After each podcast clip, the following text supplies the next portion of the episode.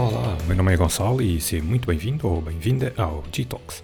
Este é o podcast onde costumava estar à conversa com algumas das pessoas que marcaram o meu percurso, mas que agora, devido ao distanciamento social, passaram a ser apenas as minhas conversas e reflexões sobre temas sugeridos por quem está desse lado ou sobre outros tópicos que me pareçam relevantes. O tema de hoje vem na sequência de um questionário que eu lancei nas stories há umas duas semanas atrás, duas, três semanas, e do qual recebi feedback muito interessante ao ponto de achar que justificava aqui um, um episódio e não só pelo feedback a este questionário, mas também por causa de várias conversas que, que, fui tendo ao longo, especialmente ao longo do período da quarentena, que me levaram a, pronto, a perceber aqui de uma série de situações sobre as quais eu acho que seria interessante pensarmos todos um, um bocadinho. E como dizia, este feedback foi mais interessante ainda porque complementou ou confirmou uh, algumas conclusões que eu já tinha chegado depois dessas tais conversas que tive durante a quarentena sobre, muito especificamente, a ferramenta poderosíssima, na minha opinião, que são as newsletters. E um, uma das conclusões, então, que, que tinha, já tinha chegado nessa altura é que as pessoas acham que o tempo eh, necessário para fazer uma newsletter ou várias não compensava o retorno. Eh, quando e utilizavam então como hum, desculpa também, como um acrescento a esta falta de tempo, o facto de terem as redes sociais ao seu dispor para comunicar com as pessoas e, e pronto, e assim de, de forma resumida um, fiquei com a sensação que a maior parte das pessoas achavam que tendo as redes sociais o investimento necessário, o tempo necessário para fazer newsletters um, não, não justificava.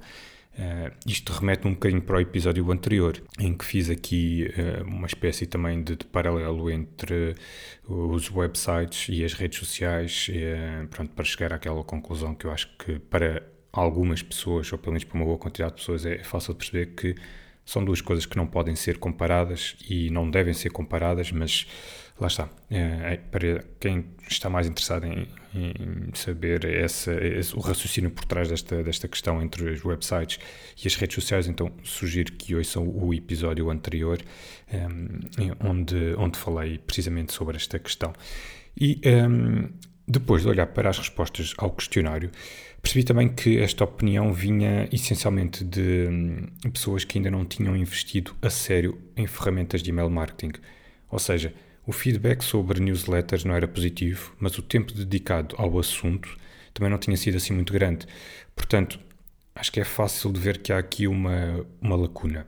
O que acontece é que, como já todos reparamos, o alcance orgânico dos posts nas redes sociais, com exceção do TikTok, tem vindo a adquirir em todas elas. Falando da mais relevante de hoje em dia, do, do Instagram, Diferentes estudos feitos o ano passado, em 2019, portanto não foi assim há tanto tempo, mostraram que a taxa de interação dos posts ronda os 4 a 5%. Ou seja, é, para traduzir isto numa coisa mais fácil, se calhar, de, de perceberes, por cada 100 seguidores, apenas 4 ou 5 vão interagir, comentar, encaminhar, guardar ou deixar um like nesse teu post. Atenção, estou, estou, a falar de um, alcance orgânico, ok? Não estou a falar de posts promovidos nem de páginas uh, patrocinadas ou promovidas, ok? E, hum, mas há que ter aqui atenção que estas estatísticas não podem ser tomadas como regra exata, ok? Eh, uma vez que, que variam um bocado uh, consoante o tipo de conteúdo em questão. Por exemplo, conteúdo relacionado com entretenimento, figuras públicas ou viagens tem normalmente uma performance superior em termos de, do engagement e do, do alcance. No entanto, com exceção aqui destas áreas, uh, que são eventualmente aquelas mais procuradas ou que suscitam mais interesse, uh, pelo menos no universo do Instagram, eh, não deixa de ser um bocadinho preocupante estarmos a falar de, destes números que ainda assim até me parecem até mais altos, porque hum,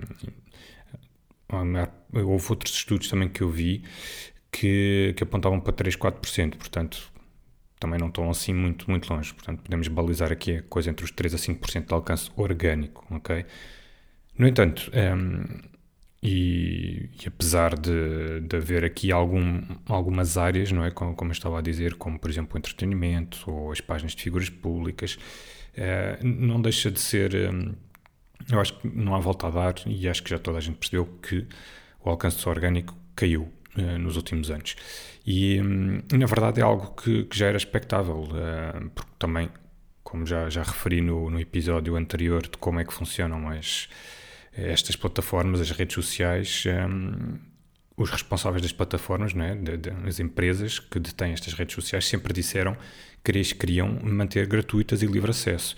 No entanto, como mencionei no episódio anterior, estamos a falar de empresas, ok? Portanto, qualquer empresa tem como objetivo o lucro. Um, mas pronto, não, não, não, vou, não, não, vou, entrar muito por aqui porque já, já falei um bocado disso no episódio anterior, portanto não vale a pena estar aqui a, a repetir. Mas, portanto, o que interessa aqui uh, salientar é que, efetivamente, o decréscimo no alcance orgânico nas publicações serve um, o intuito de, destas empresas que detêm o, as redes sociais servem para nos incentivar uh, a promover ou a pagar para que as publicações cheguem uh, a uma maior audiência. É, é tão simples quanto isso. Uh, a maior parte das pessoas que têm um negócio, ou que é freelancer, ou promove posts regularmente, ou já o fez em algum momento, percebeu a diferença que existe entre um post normal, digamos assim, e um post que é promovido. Quem já, quem já os fez, nem, nem é preciso explicar qual é a diferença, porque certamente já perceberam. Ora, com as newsletters, estas desvantagens das redes sociais não se aplicam da mesma forma. Primeiro, porque até determinado ponto as newsletters podem ser enviadas gratuitamente. E depois, porque o alcance pode ser muito mais eficaz, já que quem subscreve as newsletters são pessoas que são ou que estão realmente interessadas na marca ou na pessoa que as envia. Enquanto que nas redes sociais, muitas vezes nós sabemos que nós próprios, se calhar, fazemos isso, seguimos uma determinada página só porque sim, ou por influência de alguém, e não porque há efetivamente um real interesse nessa pessoa ou, ou nessa marca. Ao enviar-se uma newsletter, temos também a oportunidade de comunicar diretamente com aquela pessoa, tratando-a pelo nome e, se quisermos, até personalizando o conteúdo da própria newsletter. Nas redes sociais, por outro lado, fazemos posts a pensar nos potenciais clientes, mas na verdade não sabemos se esse post vai realmente chegar até eles.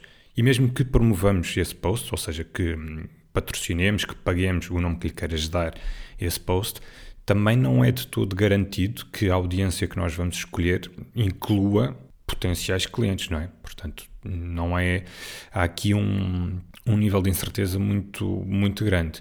Sobre a questão do, dos custos de que falava há bocado, eh, eu disse que estava a dizer que as newsletters até certo ponto podem ser enviadas gratuitamente porque a maior parte dos serviços existem várias empresas e que disponibilizam este serviço de, de, envio de newsletters e a maior parte delas permite enviar gratuitamente até 500 uh, eh, ou, ou 1000 contactos. Por contactos estou a falar de e-mails, portanto, até 500, uh, 500 pessoas, ou até 1000 pessoas, ou até 2000. Uh, eu, penso que, eu penso que há algumas que vão até, até aos 2000 uh, gratuitamente, ok?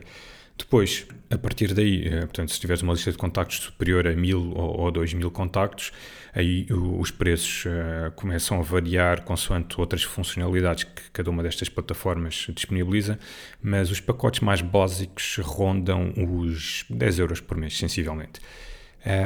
E os planos pagos, uh, portanto, a partir dos 10 euros por mês, são recomendados.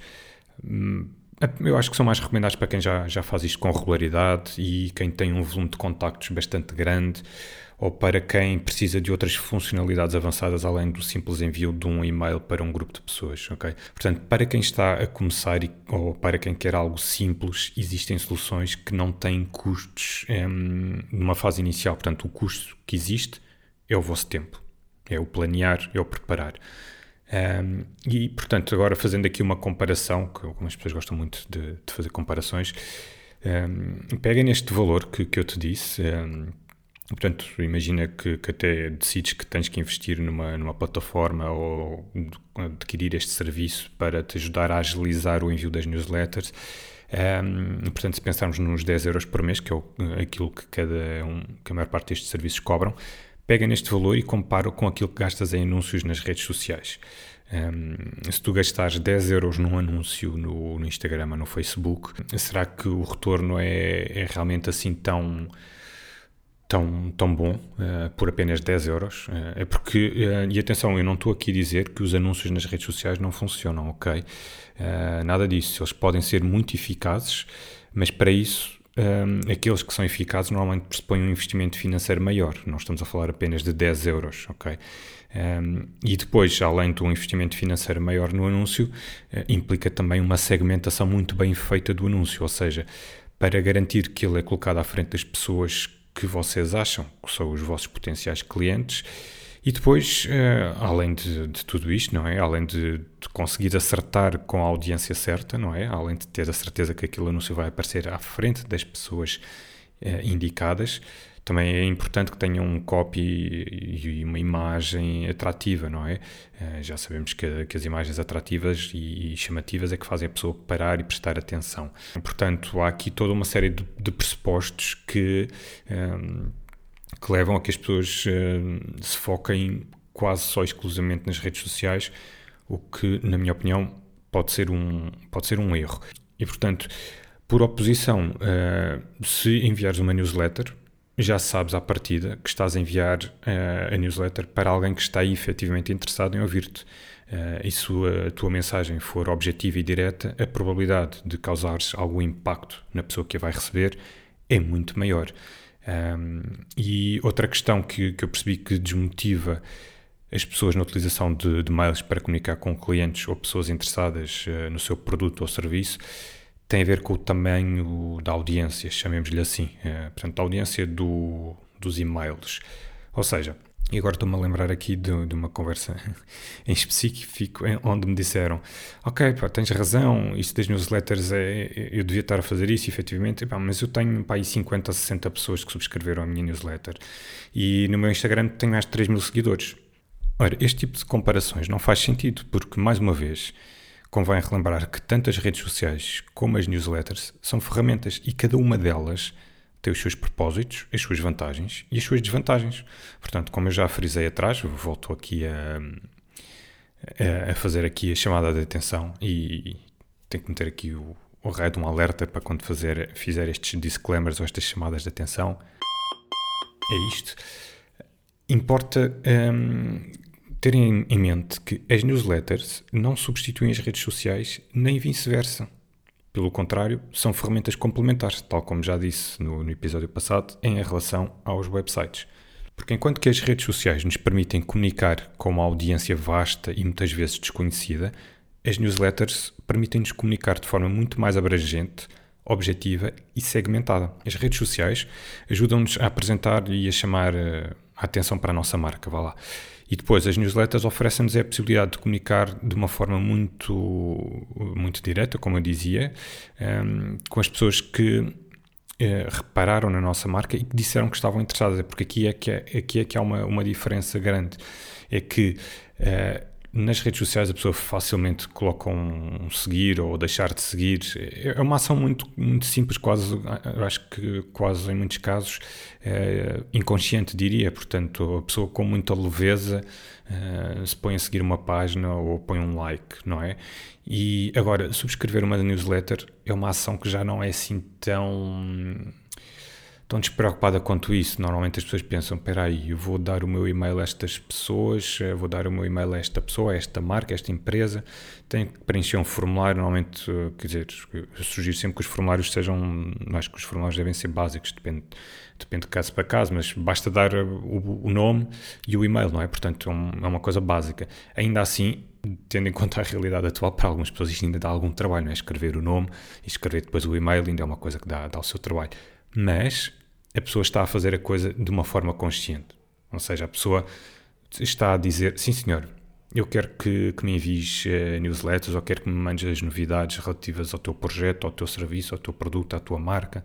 Uh, eu quero, quero estar a par do que é que se passa. Ok? Portanto, é uma, as pessoas que estão interessadas em, receber as, as, tuas newsletters que vão lá ao teu formulário ou ao teu site, onde quer que esteja, onde, aliás, desculpa, onde quer que seja que tenhas a caixa de inscrição na tua newsletter, as pessoas vão lá voluntariamente e inscrevem-se que é um processo muito diferente então do tal uh, like ou dislike ou follow ou unfollow. Um, eu acho que é uma, decisão muito, muito mais uh, consciente. E acho que também era importante agora focar aqui, se calhar, um bocadinho mais, uh, não tanto nesta comparação, porque lá está, como já disse mais que uma vez, não faz sentido comparar as redes sociais com newsletters. Eu acho que se calhar era importante pensarmos aqui um bocadinho e tentar, porque isto foi uma coisa que eu não, não deu para aprofundar nas conversas que tive, nem, e muito menos no, naquele questionário, e nem nos e-mails que depois troquei com algumas pessoas que, que responderam muito, muito simpaticamente e que inclusive até me, me enviaram depois um mail a, a, dar algum feedback sobre o questionário. Um, e vou pegar aqui em, em dois comentários que, que recebi uh, que me ficaram que ficaram na cabeça e que eu acho que, que eram importantes uh, mencionar aqui. Portanto, que foram duas pessoas distintas que me deixaram uh, claramente a ideia, lá está, aquilo que já tinha dito anteriormente também, de que não compensa fazer newsletters porque não tem retorno. E, muito sinceramente, uh, eu, pronto, aqui vou entrar no campo especulativo porque não falei com, com cada uma destas pessoas, não é? Mas eu, o motivo pelo qual eu acho que as pessoas têm esta ideia de que as newsletters não compensam é porque as pessoas estão muito habituadas às redes sociais e se calhar a um certo facilitismo de, de, das redes sociais, não é? Porque as pessoas já entraram um bocadinho naquela mecânica do ok, tenho que fazer agora um post e vai um post. E às vezes vai um post de qualquer maneira, não é? E, e veem logo ali no imediato as reações, um, mas é uma coisa, eu acho que muita gente, muitas marcas, eu pelo menos quero-me parecer pelos conteúdos que eu vou vendo, que aquilo são coisas sem. Como é que eu ia dizer? Sem grande substância. É, é, ou seja, é o publicar pela obrigação para mostrar presença, para, para se mostrarem ativas e que estão a fazer algo, não é? E, e se calhar eh, por isto por estes motivos é que se calhar acham que, que, as newsletters não. Porque a newsletter obriga a uma lógica um bocadinho diferente. Okay? Para a coisa resultar, obviamente, não é? Se for só mandar uma newsletter por mandar, tal como se faz um post por fazer, obviamente que o resultado também vai ser próximo de zero, não é? E portanto, eu acho que este é, é um dos motivos, efetivamente, pelo qual as newsletters dessas eh, pessoas, dessas marcas, não, não funcionam. E isto também são conclusões não só destes comentários que eu recebi, mas também por causa de, de próprias newsletters que eu recebo. Okay? Já agora faço aqui um pequeno à parte. Eu nem te sei dizer a quantidade de newsletters que, que recebo. E sim, eu subscrevi-as uh, conscientemente, porque tenho mesmo curiosidade, seja por uma questão de design, seja pela criatividade do copy que vai nesse, nesses mails. Epá, mas são, são dezenas, não te sei dizer, olha, mas posso dizer que são tão variadas como uh, recebo newsletters desde marcas de roupa, lojas de suplementos, professores de yoga, um, sites de tecnologia, lojas de fotografia, blogs de influencers enfim, é, tenho uma variedade relativamente grande de mails de newsletters a caírem num, numa, num determinado e-mail que eu tenho criado para esse efeito, mesmo por genuína curiosidade da minha parte de perceber como é que as pessoas usam esta ferramenta e já o faço há muito tempo, porque eu próprio utilizo newsletters e quero, obviamente, otimizar, não é? Quero que as newsletters que eu envio tenham realmente um, um interesse para, para, quem, para quem as lê. E, portanto, e por este motivo, obviamente, vou vendo uma série de newsletters que, que andam a circular por aí e há empresas que eu acho que gerem e usam esta ferramenta de uma forma fantástica e enquanto que há outras que enviam da mesma maneira que se calhar fazem post só por fazer, só porque se calhar há já um dia ou dois dias que não publicam nada, então vai um post qualquer, utilizam a mesma lógica para as newsletters e por isso é que eu acho que que que, elas, que essas empresas acham que as newsletters provavelmente não funcionam. Portanto, lá está. Eu acho que tem muito a ver com, com o mindset com, com que olham para, para elas. E, e, e posso dizer mesmo que algumas newsletters, há ali um erro que eu, que eu que me parece, a mim, não é? Que estou de fora a ver, que é muitas delas parecem cópias dos posts que fazem nas redes sociais. Portanto, o, o, que diz muito do, da importância que dão à ferramenta. Ou seja, fazem um post numa rede social e depois pegam na fotografia e nas próprias descrições e parece que fazem quase um copy-paste para, para a newsletter e depois enviam, não é? Ora, isto, isto até pode ser uh, útil, claro, porque as pessoas, a gente já sabe pelo que o alcance orgânico, como, como disse há pouco, não, não está a funcionar já. Uh, e, e, então, pronto, receber o post no e-mail até, pronto, pode ter alguma utilidade. Mas, sinceramente, estar a repetir conteúdo, eu acho que é um, desperdiçar uma oportunidade de comunicar de forma mais eficaz, de acrescentarem algo, não é? De acrescentar algo a quem está realmente interessado em receber notícias da vossa parte.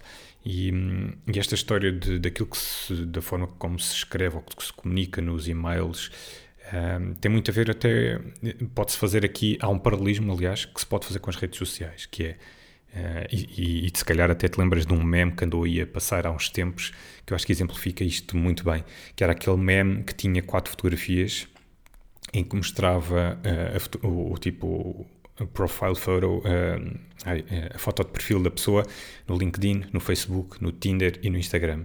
Não sei se lembras desse meme, mas uh, pronto, esse meme era só a base de fotografias, não é? eram quatro fotografias, como é que a pessoa se apresentava em cada uma das redes sociais e, e, isto pode dar para fazer aqui o paralelismo perfeitamente com, com, as newsletters. Ou seja, se tu no Tinder comunicas de uma forma, se tu no LinkedIn comunicas, utilizas outra linguagem diferente, se tu no Instagram usas uma linguagem também ligeiramente diferente, e depois chegas ao Instagram, ao Facebook, aliás, e o copy também é ligeiramente diferente, eu percebo e faz sentido, não é? Então, porquê é que não fazemos isso? Porquê é que isso não é feito também com as newsletters, não é? Eh, aquilo que, que vai numa newsletter não faz sentido que seja um copy-paste do que fizeste no Facebook ou do que fizeste no, no Instagram. É, acho eu, pelo menos esta é, esta é, é a minha opinião e acho que é, que é um potencial que está a ser aqui desprezado ou mal aproveitado. Outra ideia com que fiquei da, das dezenas de, destas dezenas de newsletters que eu recebo é, é aparente, pronto, lá está, falta de estratégia. Ou seja, eu sinto que muitas destas newsletters são tratadas como catálogos. Hum, hum, não sei se, se, te lembras, aliás, isto ainda acontece. Aqueles hum, folhetos que nós recebemos no, na caixa de correio, caixa de correio física, não é? E embora isto até possa fazer sentido para determinadas marcas, como por exemplo um supermercado, na verdade, eu acho que se calhar só funciona para os supermercados, porque não estou a ver outros tipo de negócios para os quais isto faça sentido. Mas, por exemplo, uma marca de roupa que envia uma newsletter como quem envia um folheto um, cheio de, de, de imagens de, de, das peças, ou se calhar mostrar quase uma coleção inteira numa newsletter, eu acho que, mais uma vez, é uma oportunidade desperdiçada. Uh, primeiro, do ponto de vista técnico, quanto mais sobrecarregado. Lá estou eu aqui, isto já começa a ser aqui o cansaço, peço desculpa. Dizia eu, quanto mais sobrecarregado de imagens estiver um mail, maior a probabilidade do filtro do, do vosso e-mail marcar essa mensagem como spam ou de bloquear esse e-mail. Certeza que já vos aconteceu muitas vezes. Depois, se todas as newsletters que, que, tu envias ou que a tua marca, a tua empresa envia forem deste tipo, ou seja, com o único intuito de vender o, o produto ou o serviço, então é bastante provável que ao fim de algum tempo a pessoa decida deixar de receber os teus e-mails porque a determinada altura, eu acho que já nos aconteceu a todos, não é? Uh, nós cansamos de ser bombardeados uh, com mails a tentarem-nos impingir e a tentarem-nos vender uh, coisas, a maior parte das quais, se calhar, nem precisamos, não é? E, e então, nestas fases de, de incerteza que, que, agora atravessamos, mais, agora mais do que nunca, um, ehm, olhar para as newsletters como uma forma de publicidade em massa para um monte de pessoas, sinceramente, para mim, não funciona de todo. E eu, muito sinceramente, correndo o risco de estar aqui a fazer uma generalização demasiado grande, eu acho que não é de toda a melhor abordagem. Bom, e afinal, então, como é que hum, podemos tirar melhor partido da, deste potencial da, das newsletters? Não é?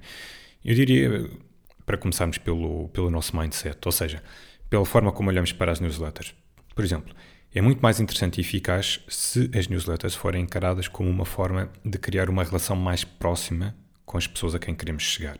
E uma das formas de fazer isso é, por exemplo, convidarem as pessoas a convidar as pessoas a darem-nos feedback, lançar-se perguntas uh, específicas e, e sinceras, portanto, mostrar que temos realmente interesse em ouvir o que essas pessoas têm para dizer.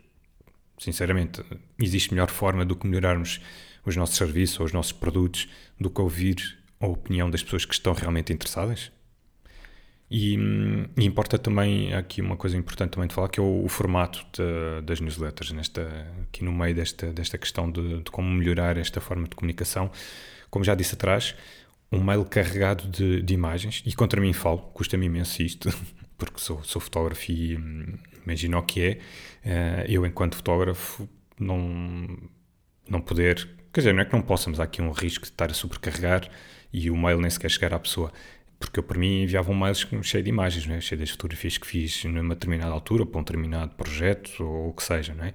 Mas, um, mas é, é, é, verdade que isto pode fazer com que o mail vá parar ao spam uh, e, e, que a pessoa, pronto, não, não receba, ou então, mesmo que, imagem, mesmo que o e-mail não fique parado no, no spam e até caia na, na inbox da pessoa, Há aqui também o risco da pessoa se perder ou olhar para tantas imagens e depois acaba por, se calhar, nem clicar em nenhum dos links uh, que tu queres que, que ela clique, ou acaba, se calhar, a pessoa por nem responder a nenhuma pergunta que tu fazes, porque isto aqui é, é psicologia pura. Quanto mais são os elementos que são colocados à nossa frente, maior é a dispersão da nossa atenção. Portanto, se tu envias um e-mail carregado de imagens uh, à espera que a pessoa te responda a uma determinada pergunta que está lá alguns pelo meio, ou no início ou no fim, ou, ou se queres efetivamente que a pessoa clique em determinado link, no entanto, uh, mandaste-lhe um mail carregado de, de, de, imagens, isto é, pronto, é convidar à dispersão da, atenção, que eu acho que não é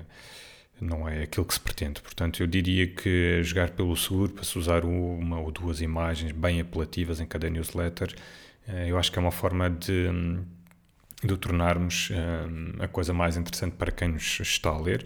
E aqui falo também enquanto consumidor, porque eu efetivamente gosto, como, como já percebeste, de, de, ver as newsletters e, um, e, pá, e, cada vez tenho, não sei se é por causa da quantidade que recebo, mas cada vez tenho menos paciência para ver uh, newsletters que vêm muito carregadas um, de, de informação, a menos que, lá está, que seja por alguma coisa que efetivamente o justifique, não é?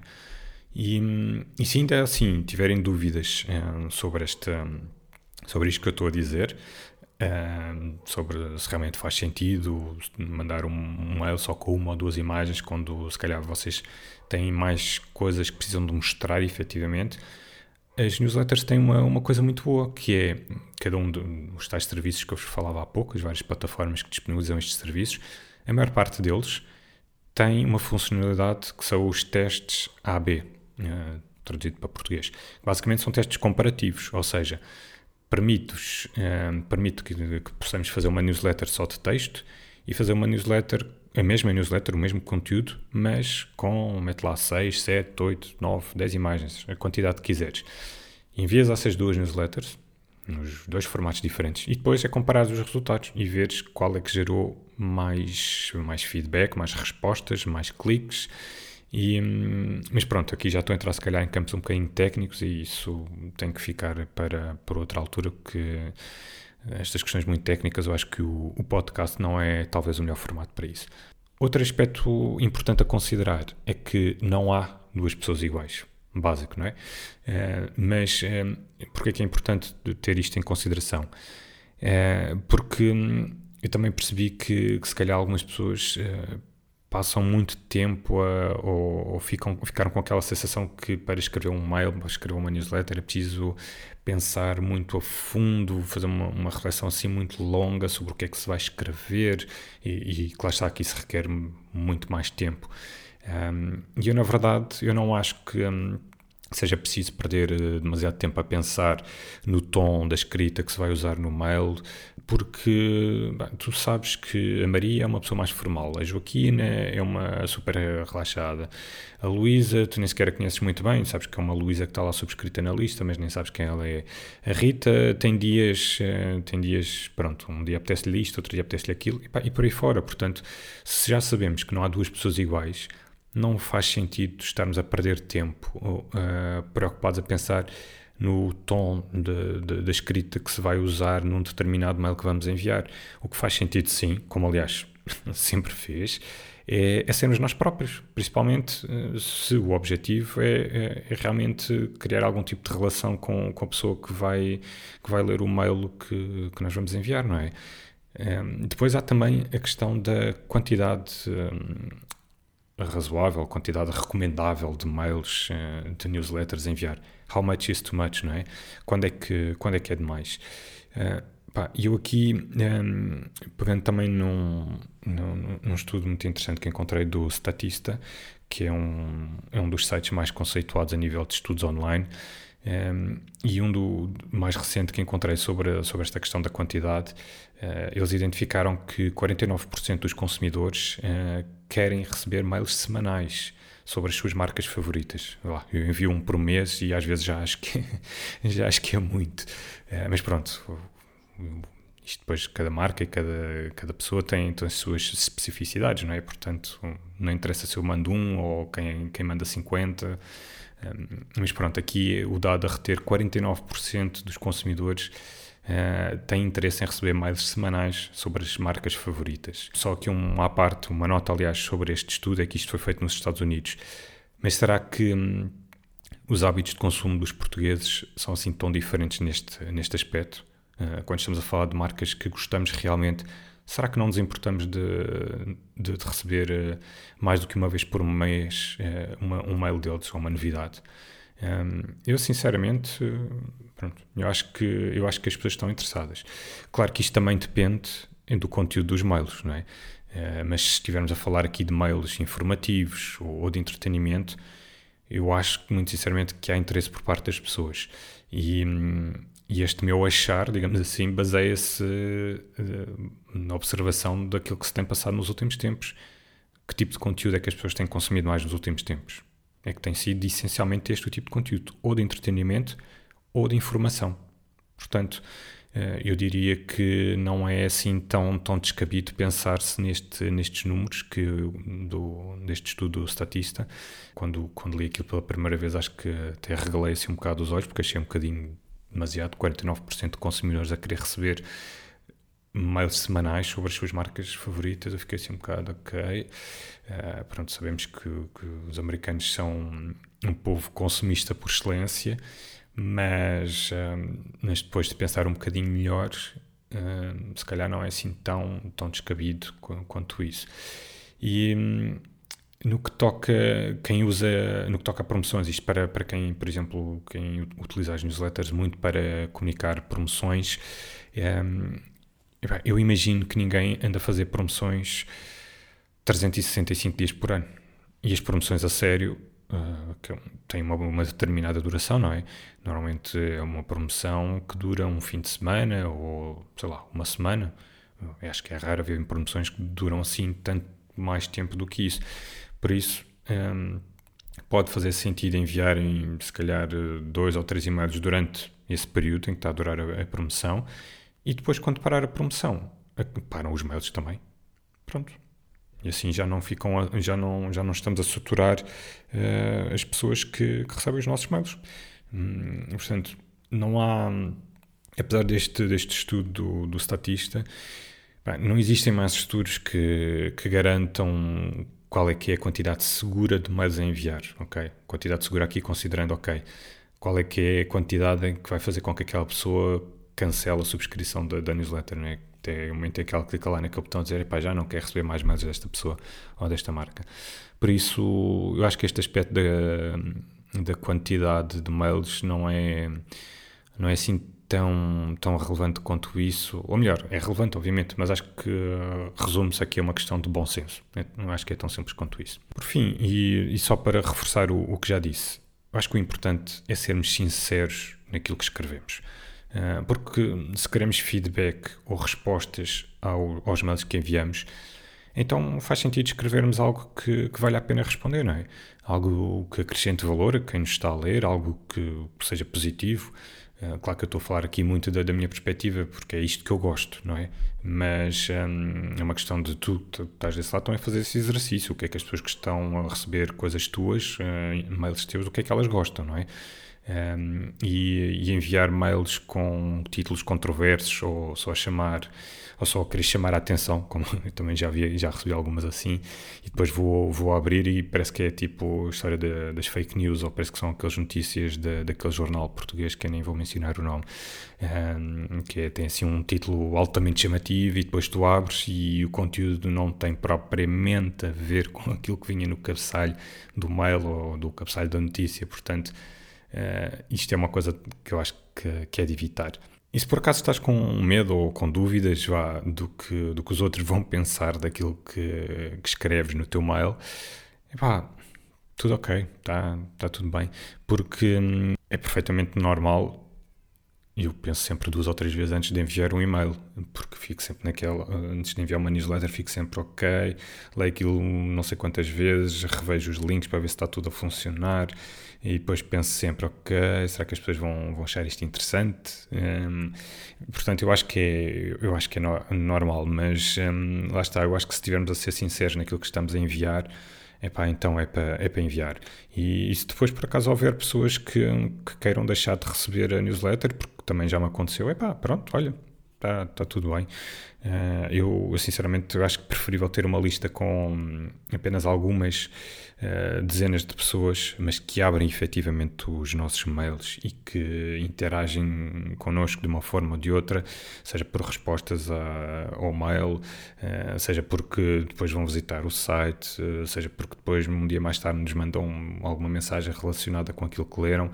Epá, eu acho muito mais preferível isso do que ter uma lista de contactos de centenas de, de, de milhares de contactos e que depois raramente ligam àquilo que tu, que tu escreveste ou que se calhar nem sequer abrem o teu mail. Portanto, eu continuo a achar que é apenas uma questão de mindset e que muita gente não. E pronto, e, e é por não terem este mindset, se calhar, por estarem muito formatadas para as redes sociais, que então estão a desprezar o potencial de, do email marketing ou das newsletters, como, como lhe quiser chamar. Um, bom, eu acho que isto. Estava aqui a ver, isto já vai, já vai longo o episódio. Estes episódios a solo era suposto serem mais curtinhos, mas, uh, bom, eu acho que já, já está aqui um bom conjunto de de dicas, de informações, assim um apanhado também de, daquele, de, do tal questionário que, que eu fiz nas stories e hum, aproveito desde já para agradecer mais uma vez a quem, a quem respondeu e quem além de respondeu ainda me enviou depois um mail também uh, a complementar algumas das respostas que deram no, no questionário que uh, achei fantástico, não estava à espera de de depois ainda ter alguns comentários adicionais por e-mail. Portanto, muito obrigado por, por esses inputs. Este episódio está a ser gravado também com essas pessoas em mente, portanto, espero que, que este episódio responda ou te dê algumas luzes sobre uh, aquilo que, que eu recolhi de uma, de uma série de pessoas nesse questionário. E, um, e pronto, e já agora depois, como de costume, gostava de ouvir a, a, tua opinião quando acabares aqui o episódio. E, hum, e pronto, e se tiveres ficado com, com alguma dúvida, diz-me, porque isto é um tema que dá, dá pano para mangas e, e eu, como tinha dito, estes episódios a solo eu queria mantê-los mais curtos, uh, mas se efetivamente houver interesse sobre este tema, posso perfeitamente voltar a ele. E, e pronto, e olha, se tiveres aprendido algo com este episódio, uh, então já sabes, vou-te pedir que, que partilhes com, com outras pessoas para que também elas possam beneficiar desta, destas ferramentas, não é? E por hoje é tudo. Portanto, voltamos a falar no próximo episódio. Até lá, fica bem.